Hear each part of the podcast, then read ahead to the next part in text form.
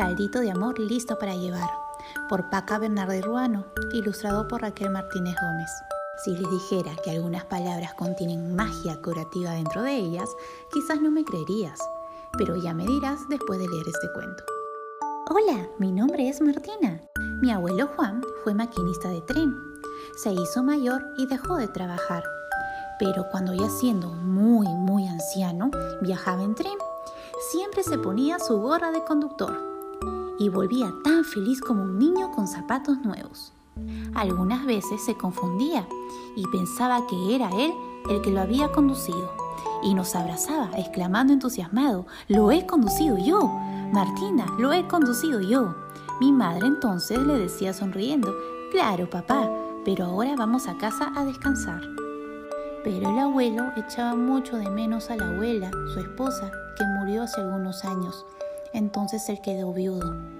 Un día se puso muy triste y dejó de hablar. Después de visitar al médico, mis padres me informaron. Son cosas de la edad. Su enfermedad se llama soledad.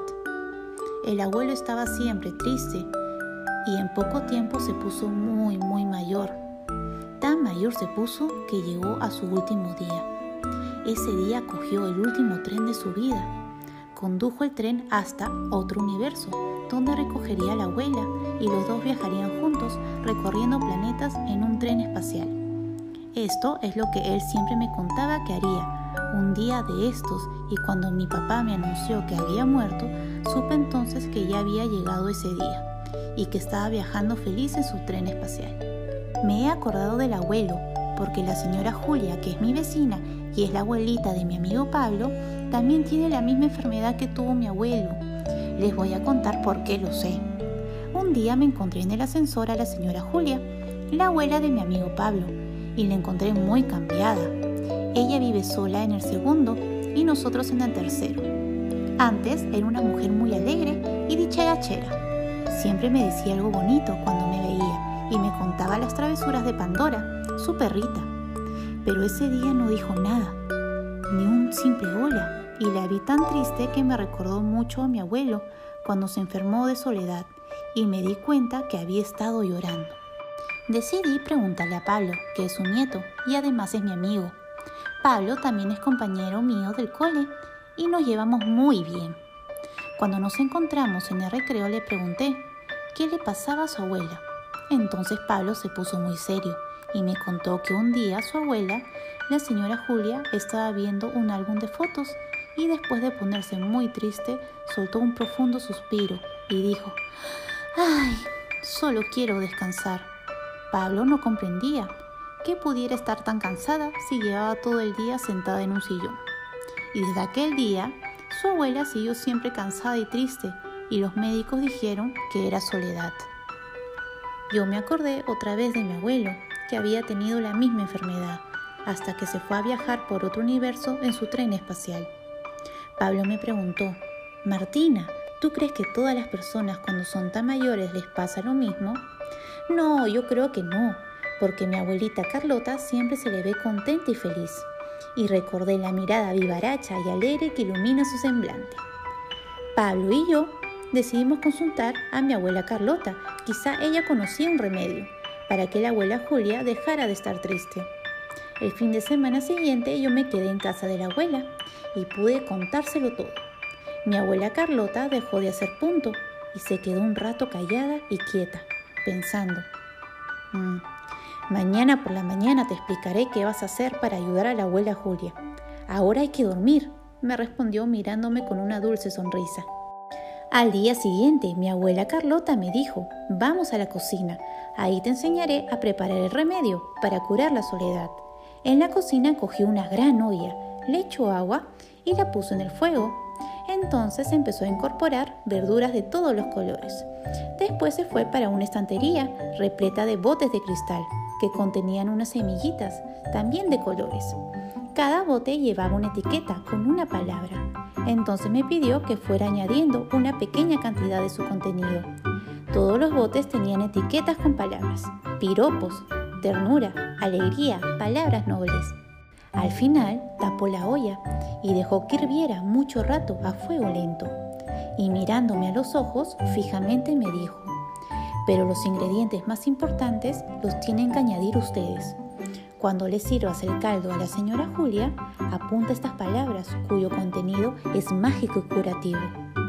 Estos son los ingredientes más importantes, seguía diciendo mi abuela, mientras esperaba que yo estuviera lista para anotarlos. No te olvides, compañía, paciencia y cariño. Todo junto hará un delicioso pucherito de amor, añadió mi abuela, mientras me miraba como solo ella lo hacía.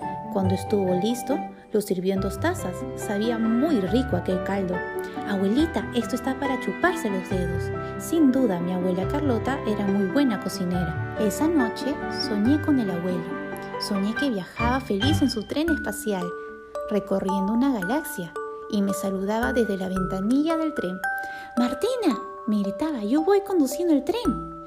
Y después el tren espacial se iba alejando, mientras él repetía gritando, compañía, paciencia, cariño, que resonaban con eco entre las altas montañas como suenan las palabras mágicas, y su voz se iba perdiendo mientras el tren desaparecía en un horizonte lejano. Me desperté contenta. Ese lunes en la escuela no podía pensar en otra cosa. Y entre clase y clase, Pablo y yo empezamos a trazar nuestro plan de emergencia para ayudar a la abuela Julia. Sobre todo debíamos pensar en los ingredientes contenidos en las tres palabras mágicas, lo que debíamos añadir nosotros para que el pucherito fuera realmente curativo. Pensamos mucho e hicimos nuestro plan en los momentos en que no nos miraba el profe de mates. Nuestro plan empezaba con una idea genial, proponer a nuestras familias ir a pasar un día de campo con las abuelas, y aceptaron que fuera el domingo, el sábado, Pablo y yo preparamos el pucherito, siguiendo con atención la receta de la abuela Carlota. Martina, échale una pizca más del bote donde pone dulzura. Y cuando estuvo listo lo pusimos en una gran fiambrera. Olía muy rico aquel caldito de amor, listo para llevar. El domingo fue un día radiante y cálido. El campo estaba hermoso y florido. Comimos el pucherito, que como todos dijeron nos había quedado delicioso. Las abuelas fueron las que más disfrutaron con la compañía. Nos contaron sus historias de cuando eran niñas y jóvenes. Esas historias que ellas tanto tardan en contar y debemos escuchar con paciencia para no interrumpir. Y al final de la jornada pudimos ver con satisfacción cómo el rostro de la abuela Julia también había florecido de nuevo la sonrisa. Pablo y yo la abrazamos con cariño y después alguien gritó, ¡Besitos a las abuelas! Y todos fuimos a la vez a darles besos entre risas y carcajadas, mientras mi abuela Carlota me guiñaba un ojo con complicidad, porque su receta estaba dando los primeros resultados. Sin duda, mi abuela era una persona muy sabia. La pasamos re lindo y estuvimos de acuerdo en que debíamos repetirlo más a menudo. Y desde aquel día la abuela Julia fue mejorando y dejó de sentirse triste, porque no le faltó el caldito de amor con los ingredientes mágicos, claro. Colorín colorado, este cuento ha terminado. Espero que les haya gustado el cuento. No se olviden de suscribirse a mi canal en Spotify y en Apple Podcast. También pueden seguirme en Instagram como arroba mis-diana-aog. Nos vemos para una siguiente historia. Adiós.